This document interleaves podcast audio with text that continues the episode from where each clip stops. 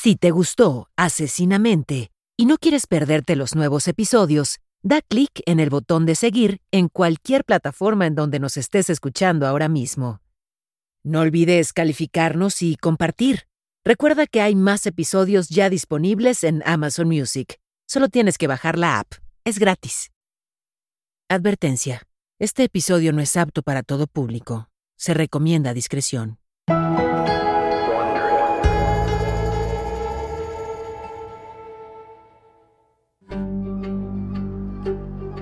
Soy Paola Rojas y esto es Asesinamente, el podcast en el que nos adentramos en lo más profundo y oscuro de la psique criminal. Acompáñame mientras exploramos la mente de los criminales más infames. El episodio de hoy es muy especial y es que nos sumergimos en el fascinante mundo de los asesinos seriales de la mano de una experta incomparable. Alguien que ha dedicado su vida a desentrañar los misterios más insondables de la mente delictiva una psicóloga, criminóloga y perfiladora mexicana con más de 20 años de experiencia en la identificación de los factores biológicos y psicosociales que impulsan a asesinos y narcotraficantes, que además es especialista en violencia serial.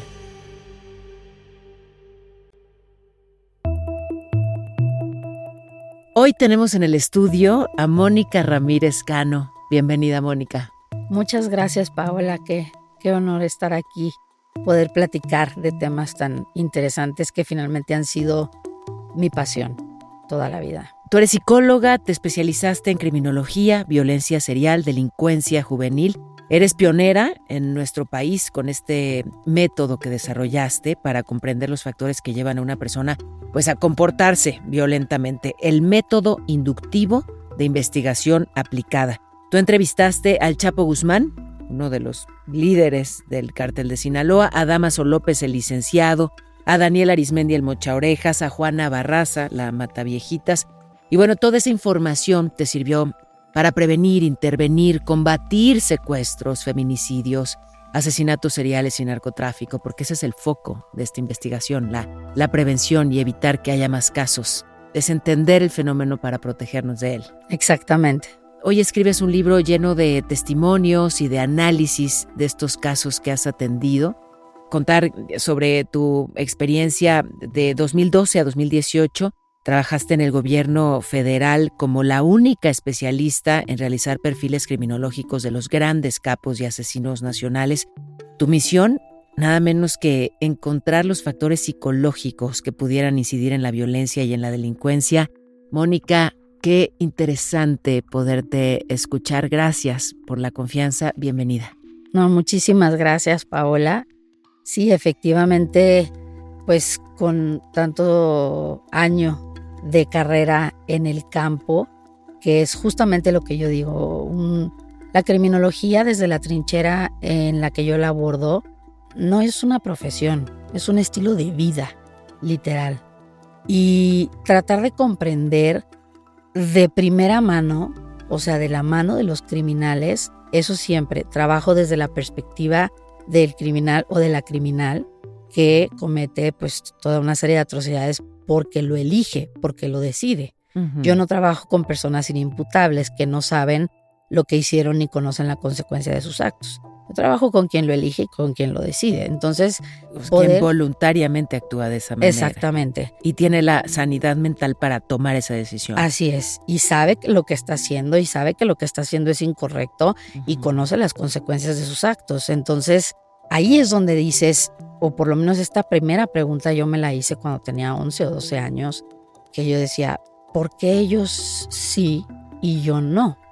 O sea, qué pasa en la vida de estas personas para que terminen eligiendo comportarse violentamente y cometer pues cualquier tipo de crimen, ¿no? ¿Y qué es lo que encuentras luego de estas muchas investigaciones? ¿Hay algo en común en todos esos distintos perfiles? Fíjate que sí, sí hay. Eh, siempre he dicho que es bien importante ver cada caso en particular, ¿no? Porque cada caso arroja cosas sumamente interesantes pero de cualquier manera el hecho de poder trabajar con 10 secuestradores, Caletri, Canchola, Arismendi, etcétera, eh, mi metodología, que ahorita la mencionabas, que yo la fui desarrollando a lo largo del, pues de todo el, el trabajo de campo, te lleva de la mano con los criminales desde que estaban pequeños, o sea, desde, no sé, te imagínate yo preguntándole al Chapo, cuéntame cómo se conocieron tus papás, Joaquín.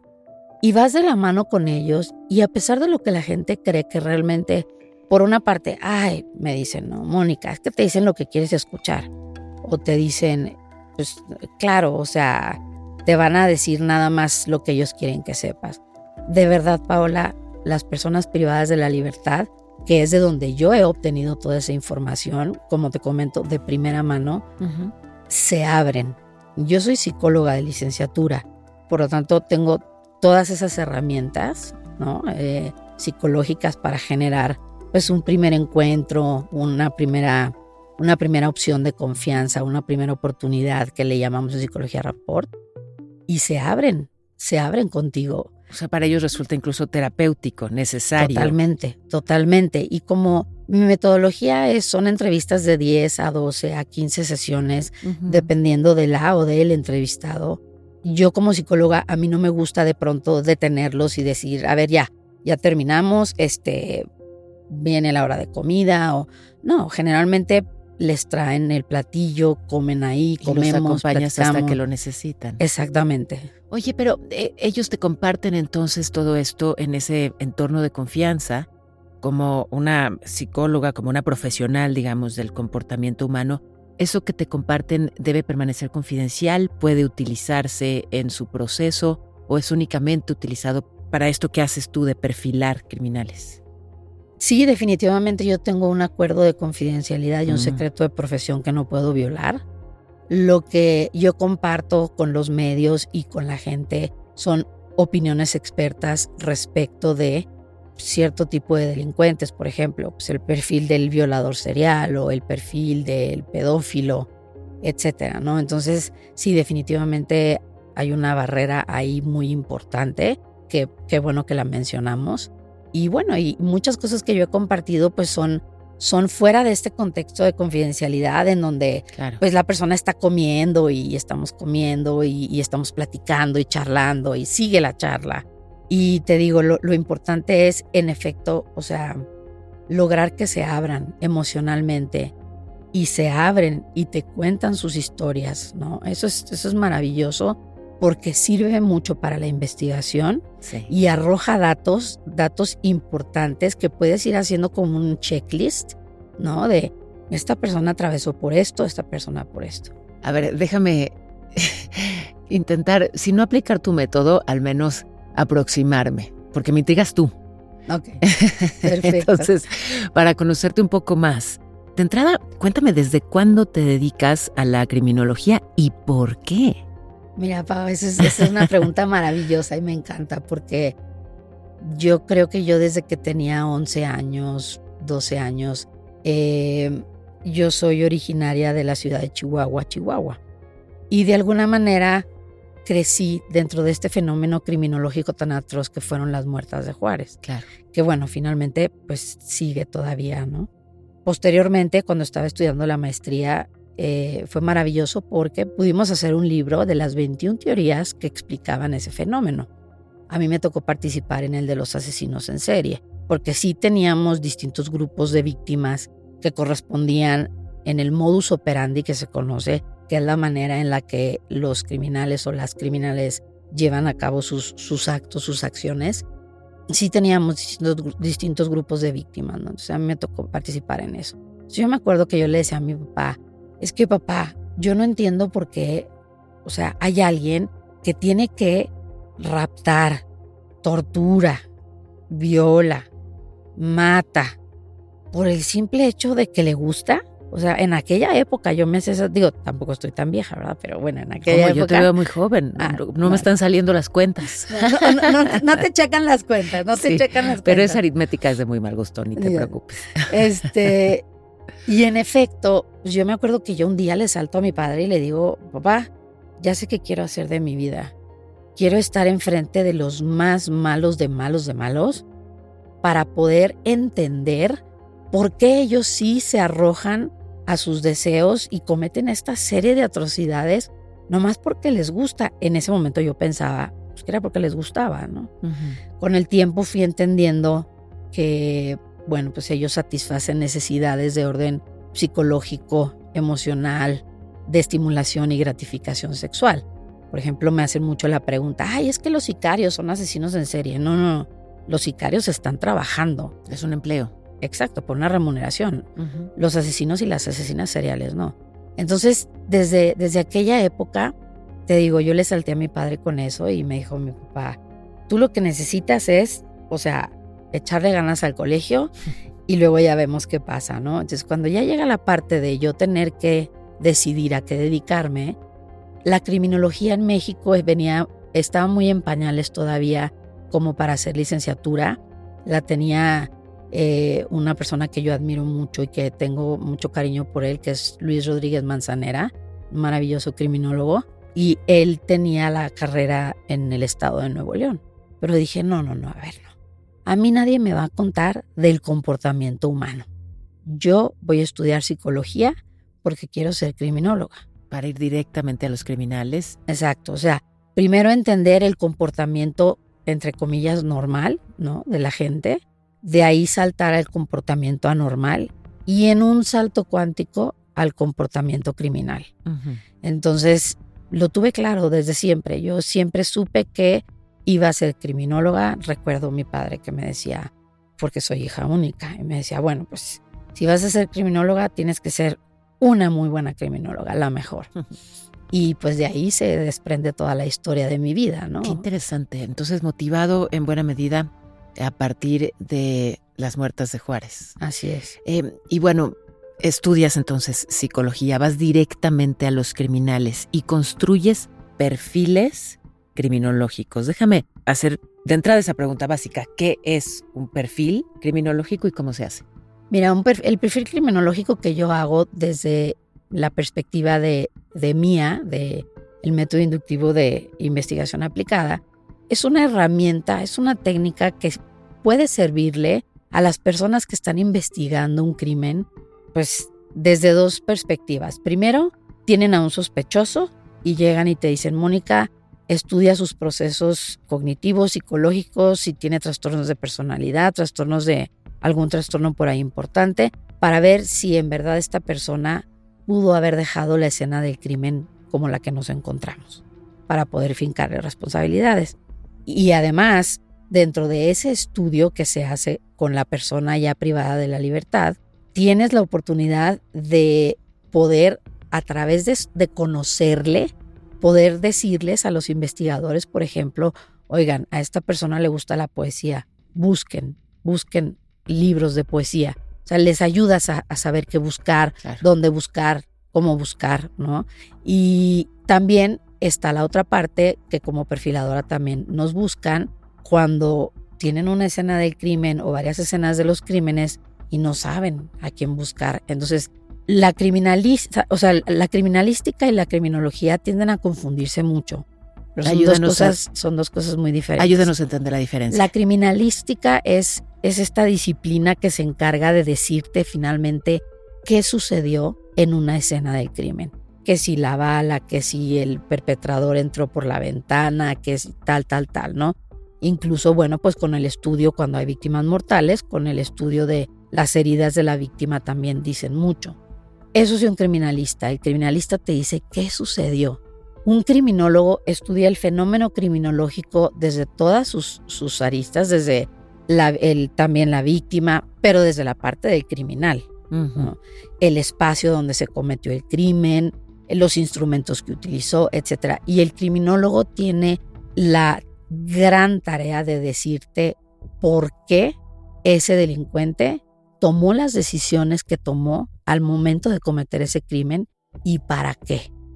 Entonces, en las escenas de los crímenes, pues sí, o sea, como criminólogo nosotros tenemos la posibilidad de decir, entró por la ventana, no entró por la puerta, pero tú sabes por qué entró por la ventana. O sea, digamos, el criminólogo entra a la mente del criminal. o al menos 100%, es sí. El objetivo. Totalmente. Te pones en, el papel de, a ver, ¿por qué yo entraría por la ventana? Y también ahí vas armando el perfil. O sea, el perfil, ok, si se metió por la ventana, está corriendo un riesgo. Sí. Y ese riesgo implica que entonces él no se va a detener para cometer pues lo que quiere cometer, ¿no? Claro. Y hay otro concepto muy importante, sobre todo en temas de serialidad, que es la firma del delincuente. La firma del delincuente es todo lo que pues la o el criminal hace, lleva a cabo, que no necesita hacer para lograr su cometido. Es su sello. Es su sello, exactamente. Y de esa manera es como podemos ir relacionando los casos. Entonces, el perfil criminológico es como un cúmulo ¿sí? de información en el que viene la historia personal de el entrevistado o de la entrevistada abordada desde las perspectivas familiar, educativa, laboral, en sus relaciones sexuales, sus relaciones sentimentales, toda su vida.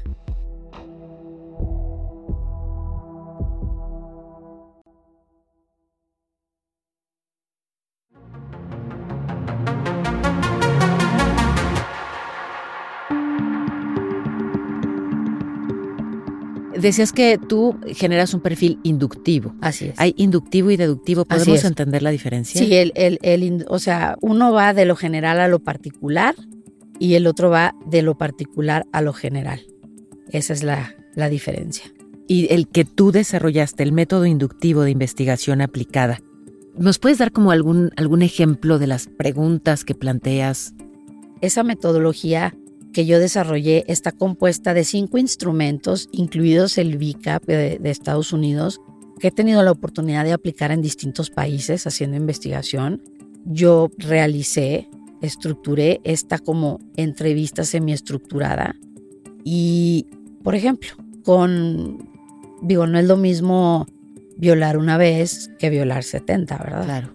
Entonces, yo como especialista en violencia serial, te estoy hablando de caníbales, pedófilos, asesinos seriales sexuales, acosadores, las personas que cometen incendios, que no son pirómanos, son personas que cometen el incendio porque lo que les da estimulación y gratificación sexual es el terror que generan en las víctimas. No el, fuego en sí mismo. Eh, sí, no el fuego en sí mismo. El fuego es un medio nada más.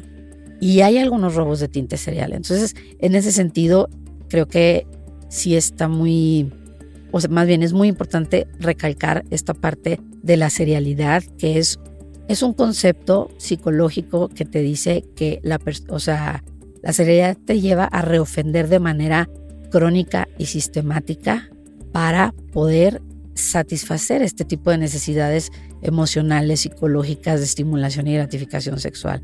Entonces, volviendo a la parte de la realización del, perfil criminológico bajo la metodología mía, es una entrevista semiestructurada, ¿sí? En donde vas al paso del propio entrevistado. La primera vez que yo estuve, por ejemplo, con Sara Aldrete, la primera sesión duró 11 horas ininterrumpidas. Wow. O sea, entonces vas al paso del entrevistado, ¿no? Entonces, definitivamente de ahí vas tú rescatando los focos rojos que siempre estuvieron presentes y que además, Paula, es muy importante porque la propia familia, luego la gente dice, ¿cómo no ibas a ver la familia que se estaba desarrollando por ahí un violador serial o un asesino serial?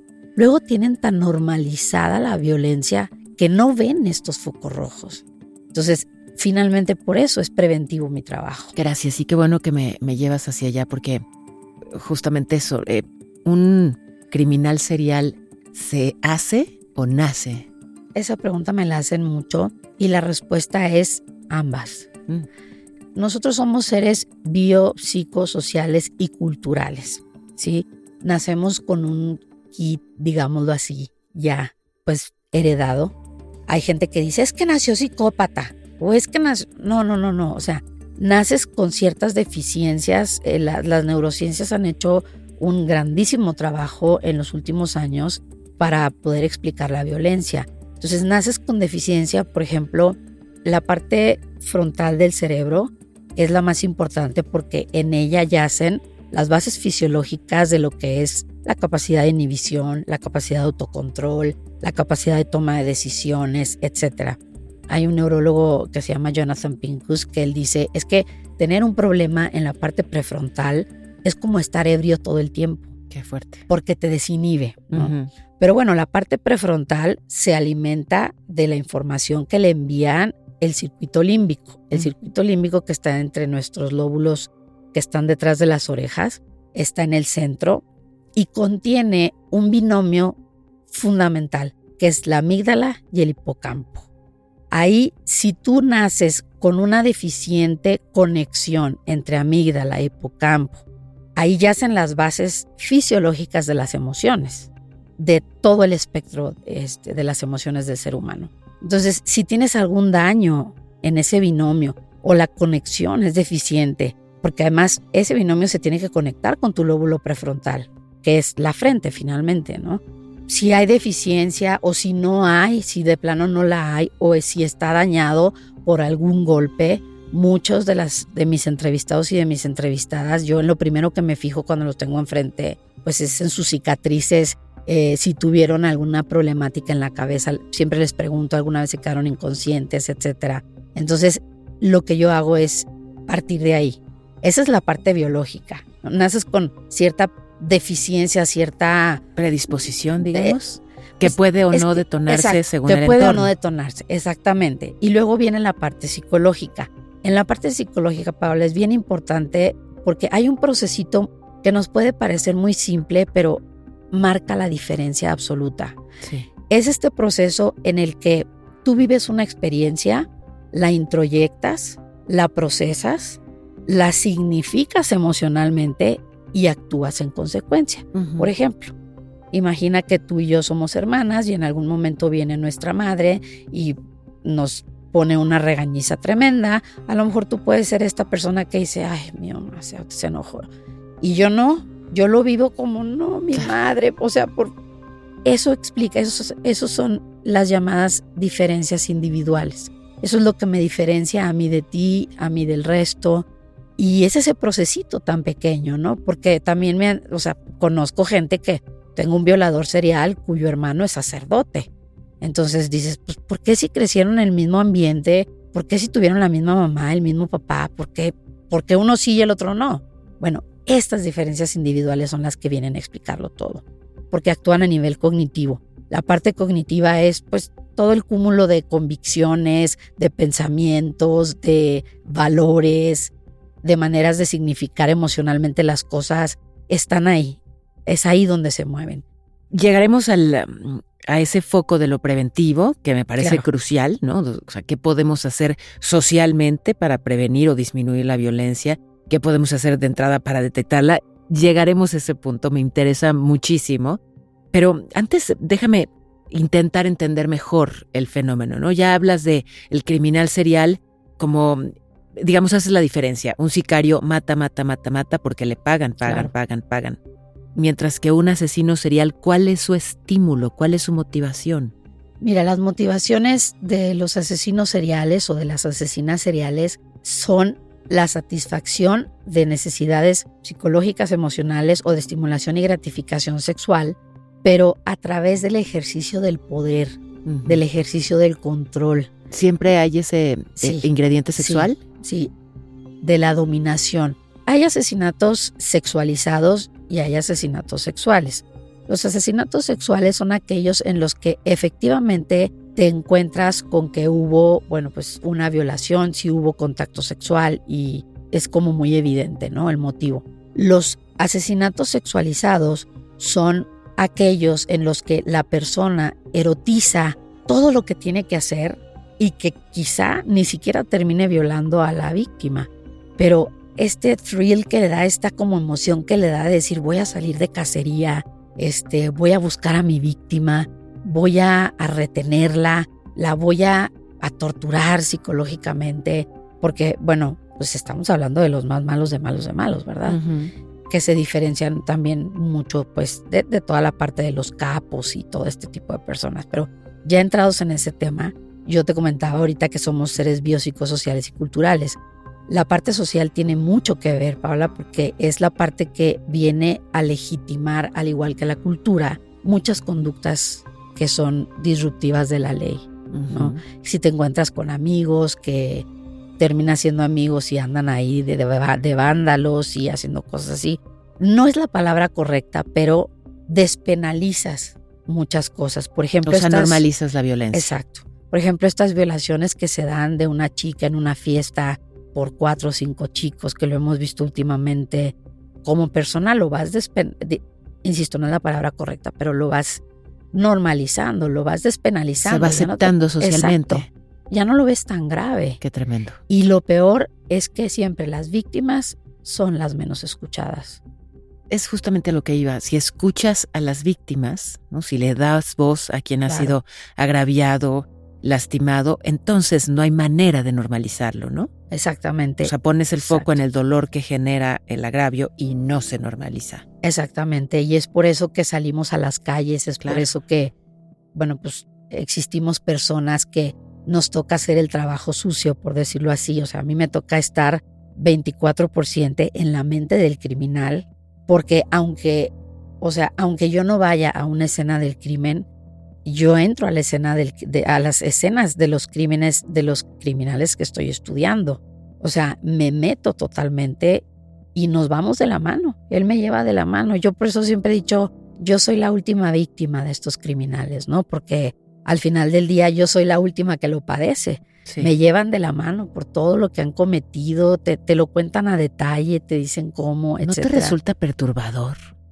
Es muy perturbador y te cuento, Paola, que para la gente que nos esté escuchando y que le gusta o le interesa la temática, trabajar, insisto, desde la trinchera en la que yo abordo la criminología y el perfilamiento criminológico, yo llevo terapia psicológica y llevo terapia psiquiátrica que me ayuda a poder dormir, porque de otra manera no duermes. Entonces es fundamental estar en proceso terapéutico y en un proceso psiquiátrico. Hablabas de, la normalización de la violencia y hablabas también, digamos, de esto, usabas el término tipificar. Déjame llevarlo a, digamos, su aplicación claro. concreta. Está tipificado en la ley. ¿Un criminal serial es un agravante? Fíjate que eh, yo recuerdo cuando yo regresé de, eh, me fui fuera al extranjero a estudiar eh, un doctorado y vine a hacer investigación aquí a México. Y yo recuerdo la primera vez que estuve con la persona que me apoyó para poder entrar a prisiones y trabajar con las personas privadas de la libertad, que me decía, violencia serial, pero ¿de qué me hablas? ¿Qué es eso? No había bibliografía. Claro que la hay en otros países, pero aquí en México no. Entonces, Por eso en México eres pionera. Exactamente. O sea, yo dije, es que claro que tenemos violencia serial en México. Lo que pasa es que no está identificada porque no hay bibliografía correcta y al respecto que nos pueda decir adentro de prisiones, oye, este es un, es más, quizá un asesino serial en potencia, porque hay muchos asesinos, por ejemplo, seriales que los detienen por otro tipo de cosas, por, no sé, problemas de tránsito, problemas de alguna otra, un robo. robo, violencia. ¿no? Exacto, pero... nunca por lo que realmente están haciendo. Entonces para mí fue maravilloso el poder llegar a mi país y el poder hacer investigación en mi país y decir, señores, tenemos violencia serial. Lo que pasa es que no se ha volteado a ver el fenómeno. Oye, pero ya una vez, digamos, planteado e identificado, ¿está tipificado en la ley? No está tipificado, sigue sin Sigue, sigue sin estarlo y algo que yo eh, traté de dejar en las prisiones en las que estuve haciendo investigación es dejar como lo que le llamamos una batería de pruebas en psicología, que son estos instrumentos que te ayudan a poder pues examinar al entrevistado y poder llegar a conclusiones diagnósticas de qué trastornos puede padecer, porque en la cárcel todos tienen un diagnóstico que se conoce como trastorno antisocial de la personalidad.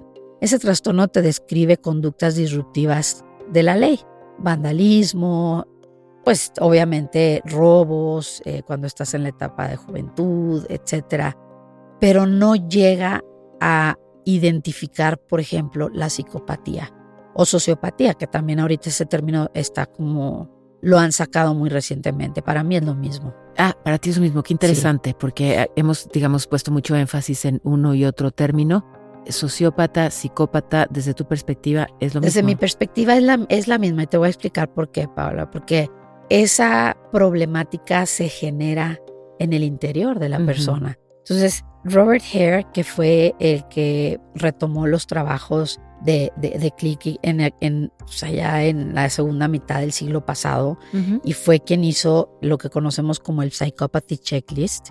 La psicopatía es un trastorno de personalidad muy identificado, o sea, basado en, o sea, si tú te basas en el Psychopathy Checklist de Robert Hare, Robert Hare te dice, no le busques, o sea, los psicólogos le llaman psicopatía, los sociólogos le llaman sociopatía.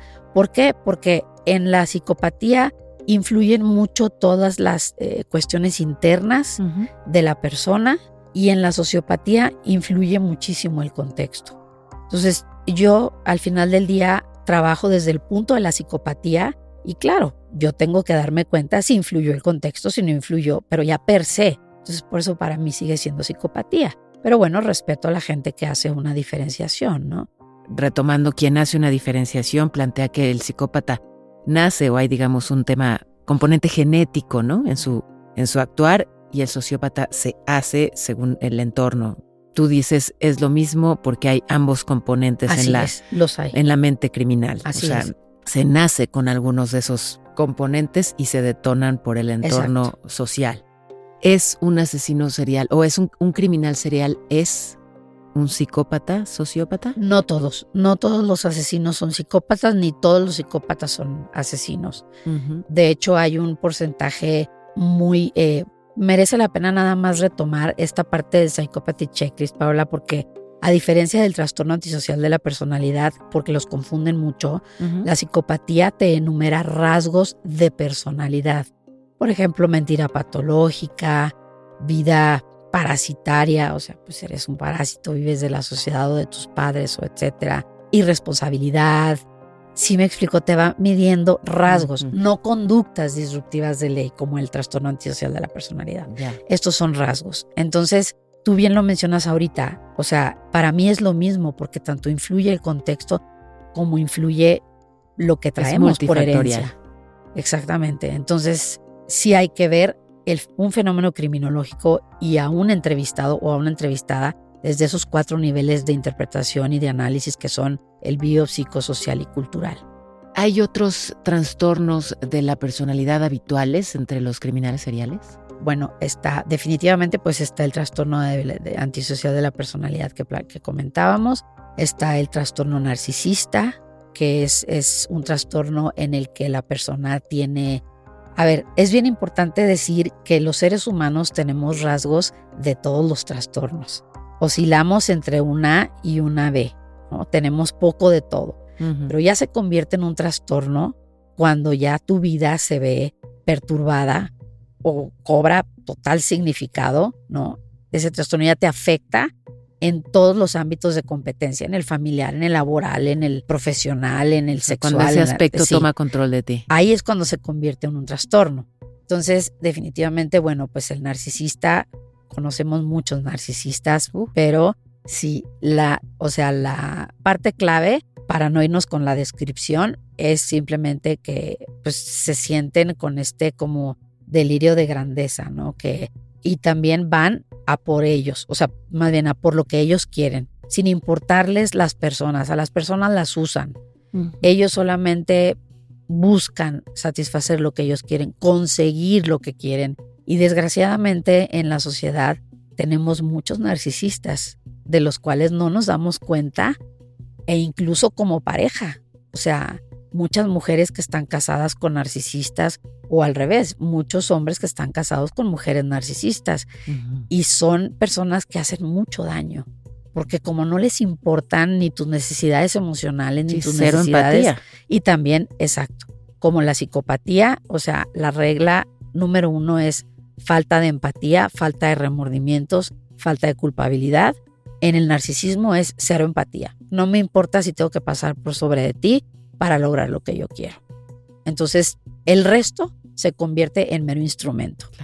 Otro trastorno que también se presenta es el trastorno borderline, que es un trastorno en el que es un trastorno también de personalidad, en el que la persona tiene un miedo terrible al abandono. Por ejemplo, este trastorno en mis investigaciones con pedófilos se presenta con frecuencia. Y aunque la bibliografía en la materia dice que un pedófilo, al pedófilo lo que le atrae es la vulnerabilidad de la víctima, más que si es un niño o una niña, eh, etc. En mi acervo, digamos, de, de expedientes de pedofilia, está presente el trastorno borderline, porque lo más importante es el miedo al abandono. Entonces hacen una serie de cosas, pueden pasar dos. Una, o se vinculan con la gente eh, de manera sumamente superficial, porque tienen esta herida de abandono que sucedió cuando ellos eran pequeños y no quieren que se vuelva a repetir. Entonces generan relaciones totalmente superficiales en donde no, no intiman. Para que no, pues para que no, exacto, para no vuelva a doler la separación. Exactamente. O hay veces que sí se dejan llevar y la relación se convierte en una relación totalmente tóxica, donde la persona termina hasta intentando suicidarse, ¿no? Entonces, sí, desde luego hay varios trastornos que se presentan dentro de los de toda la gama del asesino serial y son muy interesantes.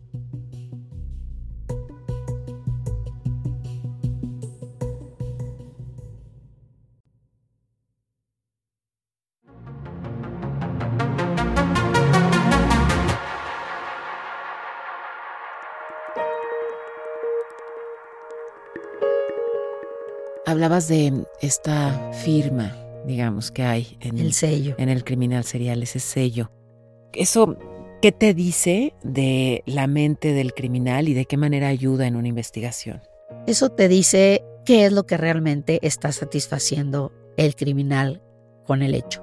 Si tenemos la motivación aparente y tenemos la motivación real. Por ejemplo, yo eh, colaboré por ahí con el FBI en algún momento en un en una especie de robos, asaltos a bancos. Y eh, los estaba cometiendo una sola persona. O sea, no, no traía así todo el equipo de, de malos con él, era una sola persona. Entraba, asaltaba y luego metía a la bóveda a, pues, a todas las personas que se encontraban ahí. Y dentro de la bóveda hacía lo que nosotros ahorita y actualmente y mucha gente que nos está escuchando también conoce el concepto constelaciones. Mm. Las constelaciones. Entonces los metí a la bóveda y a uno le, o sea, le asignaba pues el papel de mamá, al otro de la novia, al otro de etcétera, ¿no? Entonces, cuando empiezan a decir, no, es que son, son asaltos a bancos, yo decía, no, no, no, no, espérense, no. Este criminal está satisfaciendo otra necesidad que no tiene nada que ver con el dinero. Y tan no tiene que ver con el dinero que ahí está el dinero en las cajas. Él, o sea, eligió, ¿no? Capturar víctimas desde ese lugar, desde un asalto a banco, y efectivamente lo que estaba haciendo era constelar. Sanar temas familiares o intentar sanar temas familiares. Exactamente. Entonces, por eso es bien importante identificar esta firma, porque, como te lo comentaba ahorita, o sea, no es lo mismo matar a una persona de una puñalada que de 80. No es lo mismo violar a una persona una vez que violar 70 personas, ¿no? Entonces, eso lo único que nos dice es lo que el criminal está satisfaciendo. Y te permite perfilarlo entonces. Totalmente, sí, porque, por ejemplo, hay muchos casos de violaciones y ya está bien documentado que la violación difícilmente tiene que ver con lo que conocemos como coito, con, como la conexión sexual. No, es acerca del poder, es acerca de el ejercicio del control, del ejercicio de la dominación. O sea, la parte sexual es, eh, o sea, a veces ni siquiera hay contacto sexual, pero lo que a ellos les da estimulación y gratificación sexual. La dominación. todo eso, exactamente. Y eso es lo que nos dice la firma. Dime eh, sobre el tiempo que tienes que dedicarle a, a estas entrevistas. ¿Cuántos días, cuántas horas en promedio para poder generar un perfil así? Bueno, me han pedido en alguna en algún momento, o sea, oye, necesitamos un perfil para mañana porque sabes que tenemos a la persona y tenemos los términos eh, pues que marca la ley en los que podemos presentar una opinión experta y yo digo, a ver, espérame, esto no es de microondas. Claro. O sea, mi metodología son de 10 a 12, 15 sesiones en donde el entrevistado te va llevando de la mano. Tú como, como entrevistador tienes una entrevista semiestructurada, como comentaba ahorita, y te va llevando de la mano. Entonces hay cosas que van saliendo en la tercera, en la cuarta. La duración de las entrevistas puede durar de dos, tres, cuatro horas. al día siguiente retomamos, pero depende del entrevistado. Como te comento, con Sara Aldrete la primera me llevó casi 11 horas. Eh, hablando de tiempo, se nos ha agotado por ahora, pero yo quiero preguntarte tantas cosas más, Mónica, porque justamente has hablado con algunos de los criminales, pues algunos de los más conocidos, más famosos, y, y bueno, pues me queda claro que hay mucho aprendizaje a partir de eso. Eh, quisiera preguntarte al respecto y además tocar esto que se queda pendiente sobre la prevención. Claro podemos reanudar esta conversación en un siguiente episodio. Claro. Ándale. Deberíamos de hacerlo. Deberíamos de hacerlo. Claro que sí. Sería maravilloso porque hay mucho de qué hablar. Pues Mónica, Mónica Ramírez, eh, haces el compromiso entonces. Nos volvemos a encontrar. Claro. Que se me quedan muchas preguntas en el tintero. Qué interesante escucharte. De verdad que, pues gracias por lo pronto por estos minutos y gracias de antemano por la siguiente entrevista.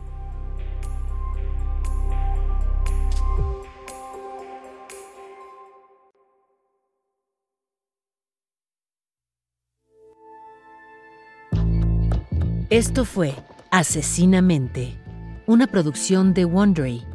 Gracias por escuchar. Asesinamente está disponible donde sea que escuches tus podcasts. Accede a nuevos episodios antes y sin anuncios en Amazon Music, incluido con tu suscripción Prime. Con Prime, ahora tienes acceso gratis a los mejores podcasts y toda la música a través de Amazon Music. Descarga la aplicación ahora. Esto fue Asesinamente, un podcast en el que nos sumergimos en las mentes oscuras y retorcidas de algunos de los criminales más notorios de la historia y descubrimos lo que hay detrás de sus comportamientos y motivaciones. Asesinamente es conducido por mí, Paola Rojas, y producido por Exile Content Studio. Coordinadora de producción Verónica Hernández. La grabación estuvo a cargo de Pedro Aguirre en los estudios de Exile Content. El diseño sonoro es de Hugo Mendoza, Gonzalo Messi y Pachi Quiñones. Producción ejecutiva de Carmen Graterol e Isaac Lee. Daniel Batista dirige el área de audio en Exile Content Studio. De Wondery, la producción es de Carlota Aparicio. Y la producción ejecutiva es de Sarah Barrett, Jessica Radburn y Marshall Louis.